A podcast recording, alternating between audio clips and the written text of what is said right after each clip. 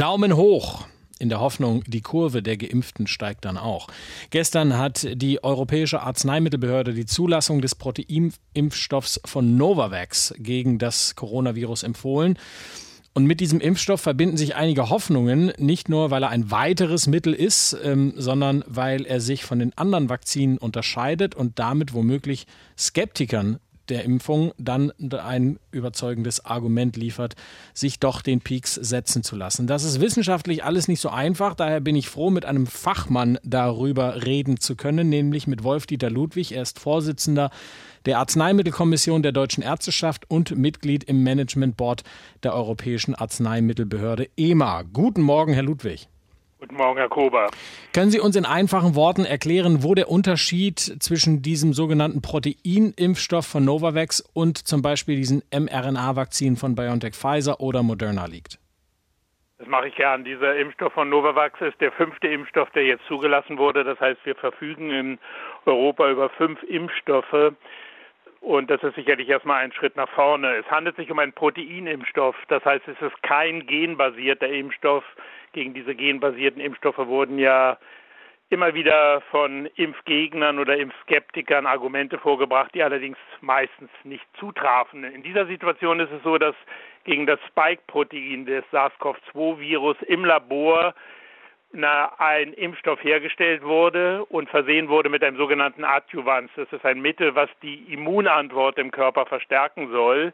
Und dieses Protein wird von unserem Körper als fremd erkannt und eine Immunität, also die Bildung von Antikörpern und sogenannten T-Zellen ausgelöst. Das heißt, es ist ein neues Prinzip und es ist kein Messenger-RNA-Impfstoff oder kein DNA-Vektor-Impfstoff, wie zum Beispiel die Impfstoffe von AstraZeneca. Okay. Und die Zuverlässigkeit, wie würden Sie die beschreiben? Die bisher vorliegenden Daten umfassen mehr als 40.000 geimpfte Personen. Das sind zwei größere klinische Studien, die wurden in den USA und Mexiko und in Großbritannien durchgeführt. Und ich denke, die Wirksamkeit ist absolut vergleichbar hinsichtlich Schutz vor einer symptomatischen Infektion mit SARS-CoV-2, also Schutz vor Covid-19 und liegt in der Größenordnung, und hier muss ich leider einen Vorsicht anfügen, liegt bei 90 Prozent. Dabei handelt es sich aber um eine relative Wirksamkeit. Das heißt konkret 14 von 17.000 in der einen Gruppe und 63 von 8.000 in der anderen Gruppe na, haben dann letztlich die Infektion bekommen. Es ist keine absolute Wirksamkeit. Leider wird diese kleine Zusatz relative Wirksamkeit meistens verschwiegen. Hm. Und wie die Lage sich in Bezug auf Omikron darstellt, ähm, wollen Sie sich da äh, zu einer Aussage hinreißen lassen oder da kann man das noch nicht wirklich sagen? Wir wissen, dass dieser Impfstoff gegen die Varianten, die in den Ländern, wo die Studie durchgeführt wurde, wirksam war also gegen Alpha, Beta und auch Delta, aber wir haben gar keine Daten zu Omikron im Augenblick. Das heißt, wir müssen sicherlich abwarten und es ist natürlich zu befürchten, dass dieser Impfstoff gegen na, diese Variante weniger wirksam ist. Aber dafür gibt es keine validen Daten. Also ich glaube, da sollten wir mit unserer Beurteilung sehr vorsichtig sein im Augenblick. Hm. Jetzt haben Sie selber gesagt, das ist der fünfte Impfstoff, äh, der zugelassen ist. Ähm, die Hoffnung, die sich damit verbindet, äh, dass eben Menschen, die den bisherigen Impfstoffen nicht getraut haben, äh, würden sich jetzt durch diesen Impfstoff und eben weil er anders aufgebaut ist, doch zum Impfen bringen lassen. Glauben Sie daran, dass das klappt? Ich hoffe, dass durch eine vernünftige und auch na, wissenschaftlich fundierte Information in der Öffentlichkeit einige dieser Impfskeptiker überzeugt werden. Denn die Impfung ist derzeit sicherlich die wichtigste Maßnahme, um uns vor weiteren katastrophalen Folgen, die ja jetzt auch im Zusammenhang mit Omikron schon genannt wurden, zu schützen. Das heißt, dass gewisse wichtige Bereiche in unserem Gesundheitssystem gar nicht mehr funktionsfähig sind.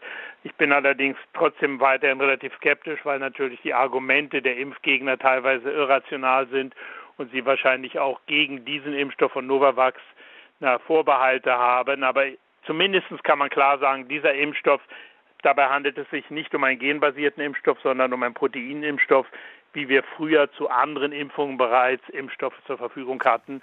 Und da sind ja auch keine schwerwiegenden Nebenwirkungen oder nur hm. sehr, sehr selten schwerwiegende Nebenwirkungen aufgetreten. Jetzt ist es heute auf den Tag genau ein Jahr her, äh, dass die EU-Kommission ähm, ihren Daumen gehoben hat, wenn es darum ging, den BioNTech-Impfstoff äh, zuzulassen. Die Omikron-Welle droht. Wie schnell werden denn die Impfstoffhersteller sein, ein angepasstes Mittel für Omikron auf den Markt zu bringen? Das ist eine gute Frage, die Sie natürlich primär an die Impfstoffhersteller richten müssten. Nach den Aussagen zum Beispiel der Firma, die BioNTech Impfstoff herstellt, wird im März kommenden Jahres damit zu rechnen sein, dass diese Messenger-RNA-Impfstoffe, die ja eine vollständig neue Technologie sind, angepasst werden auf weitere Varianten, also auch auf Omikron hoffentlich. Aber das ist derzeit noch relativ unsicher der genaue Zeitpunkt, wann wir dann wirksame Impfstoffe gegen diese Variante, die ja möglicherweise keine so schweren Verläufe verursacht bei Leuten, die geimpft wurden. Das ist eine wichtige Information. Das muss man auch den Impfgegnern immer wieder sagen. Wenn ihr euch impfen lasst und ihr infiziert euch mit Omikron, werdet ihr wahrscheinlich keinen schweren Verlauf von Covid-19 bekommen. Und das ist auch ein weiterer Grund, sich jetzt impfen zu lassen. Das sagt Wolf-Dieter Ludwig. Er ist Vorsitzender der Arzneimittelkommission der Deutschen Ärzteschaft und Mitglied im Management Board der Europäischen Arzneimittelbehörde. Wir haben gesprochen über den Proteinimpfstoff von Novavax. Herr Ludwig, vielen Dank für Ihre Zeit heute Morgen. Vielen Dank, Herr Gruber. Wiederhören. Inforadio vom Rundfunk Berlin-Brandenburg.